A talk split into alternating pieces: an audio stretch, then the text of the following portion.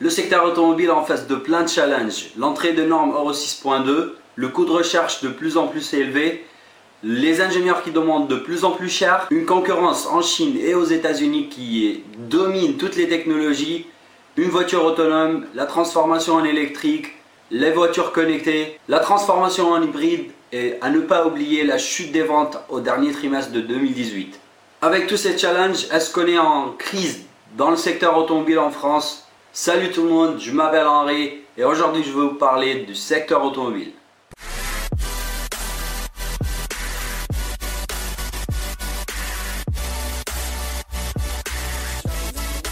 Pour réaliser cette analyse le plus précisément possible, vaut mieux parler de chaque constructeur spécifiquement. Parlons de PSA en premier temps. À l'heure actuelle, PSA continue à détenir le titre de premier constructeur européen devant le géant Volkswagen. PSA a annoncé avoir fait des progressions records des ventes en 2018 grâce aux résultats financiers du dernier trimestre et malgré le mauvais deal qu'ils ont fait avec General Motors concernant l'achat d'Opel, une entreprise en dette et une marque qui se font avec le temps. Ce dernier a été bien profitable pour le constructeur français. En plus, faut pas oublier que ces résultats du dernier trimestre en 2018, c'est bien spécifique parce qu'ils sont directement reliés à la, au succès ont eu ces SUV au dernier trimestre. Quels sont alors les challenges que PSA confronte aujourd'hui? En premier temps, il faut redresser Opel, surtout après la découverte de la situation désastreuse du constructeur allemand en matière de respect des normes de pollution et son exposition aux amendes de l'Union européenne. En deuxième temps, ils doivent redresser le marché en Amérique latine ainsi que la perte du marché iranien grâce au l'embargo imposé par les États-Unis. Troisièmement, ils doivent redresser le marché en Chine, un marché qui est en recul de 2%. Les ventes du groupe ont accusé une baisse de 34% sur le marché en Chine. Concernant Renault, avec leur alliance avec Mitsubishi et Nissan, le groupe continue à détenir le titre du premier constructeur dans le monde. Par contre, malgré la santé financière de Renault, ce dernier souffre de plein de challenges.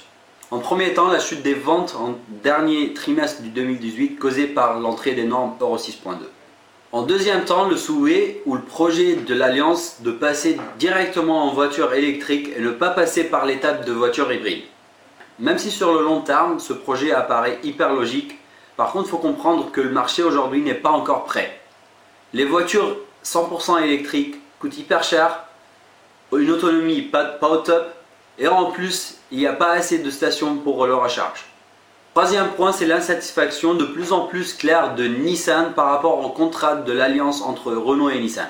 À l'heure actuelle, Renault détient 43% de Nissan avec des droits de vote. Par contre, le constructeur japonais ne détient que 15% mais sans droit de vote dans Renault. Pour être tout à fait subjectif, c'est pas le meilleur deal que Nissan a fait. Quatrième et dernier point, c'est l'affaire du PDG de Renault et de l'alliance de Renault-Nissan. Cette affaire peut avoir un effet énorme sur le futur de l'alliance, le futur de Renault et bien évidemment l'existence de l'alliance en soi. A ajouter que Nissan n'a pas tardé à remplacer M. Rosen par un nouveau directeur, ce qui valide leur insatisfaction de l'alliance.